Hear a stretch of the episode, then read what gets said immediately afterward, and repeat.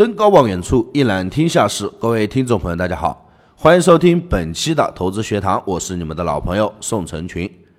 本团队专注市场动态，解读世界经济要闻，对各大投资市场均有深入的研究。我会尽我所能，以我多年的研究经验，带领大家走在市场前端。可以听我以往的作品找到我，希望能够给你更多的帮助。很多人对未来所有的规划都基于同一个开头。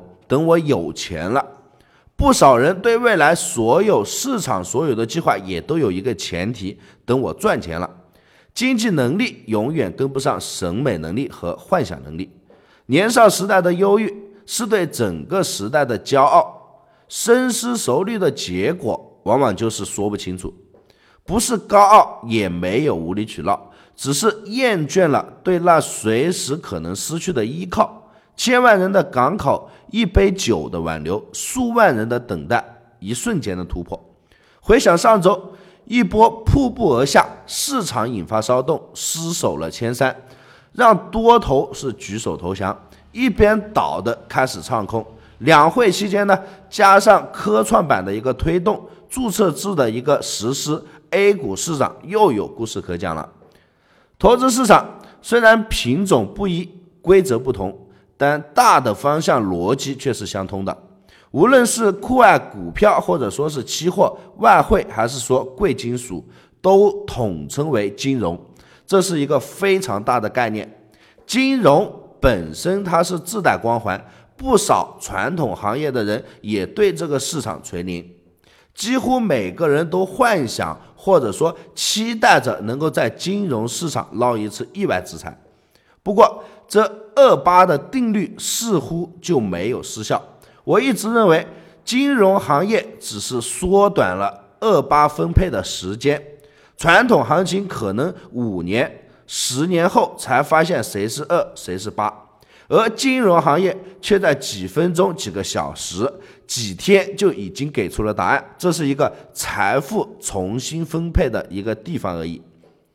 金价。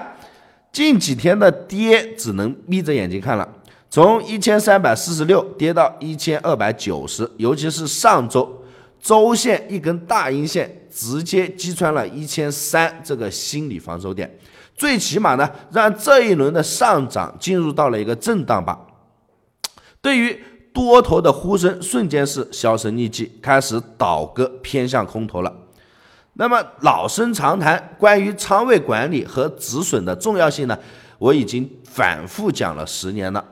这个市场盈利是个不确定的结果，交易的策略以及水平也不是绝对确定的。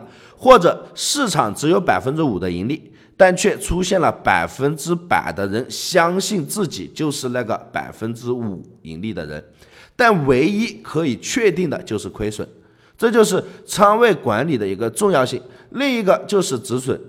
错是一种操作中的常态，不能接受错误，那怎么去迎接正确呢？一波下跌错过了不可惜，可惜的是现在还有人站在山顶上给。那黄金今天早上金价是小幅反弹，亚盘呢？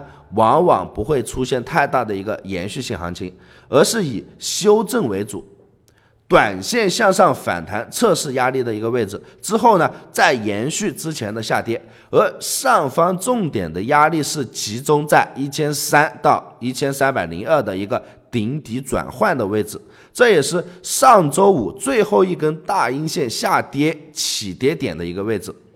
根据我实盘发出的图，反弹可以再跟空。建议黄金短线反弹一千三到一千三百零二做空，止损在一千三百零六，目标看到一千二百九十，破位可以持有。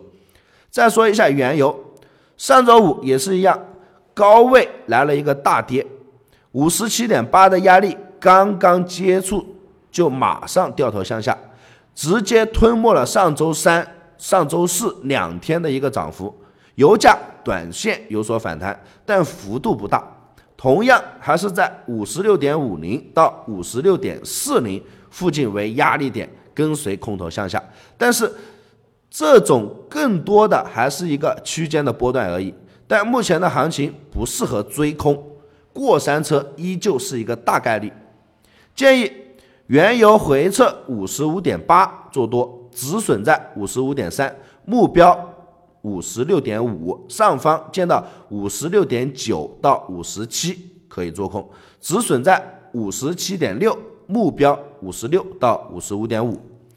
那么没有点击订阅和关注的朋友呢，记得要关注订阅一下。后期我会有更多的一些实盘干货分享出来，关注过后呢，可以第一时间的收到通知。以上就是本期的全部内容，我们下期再见。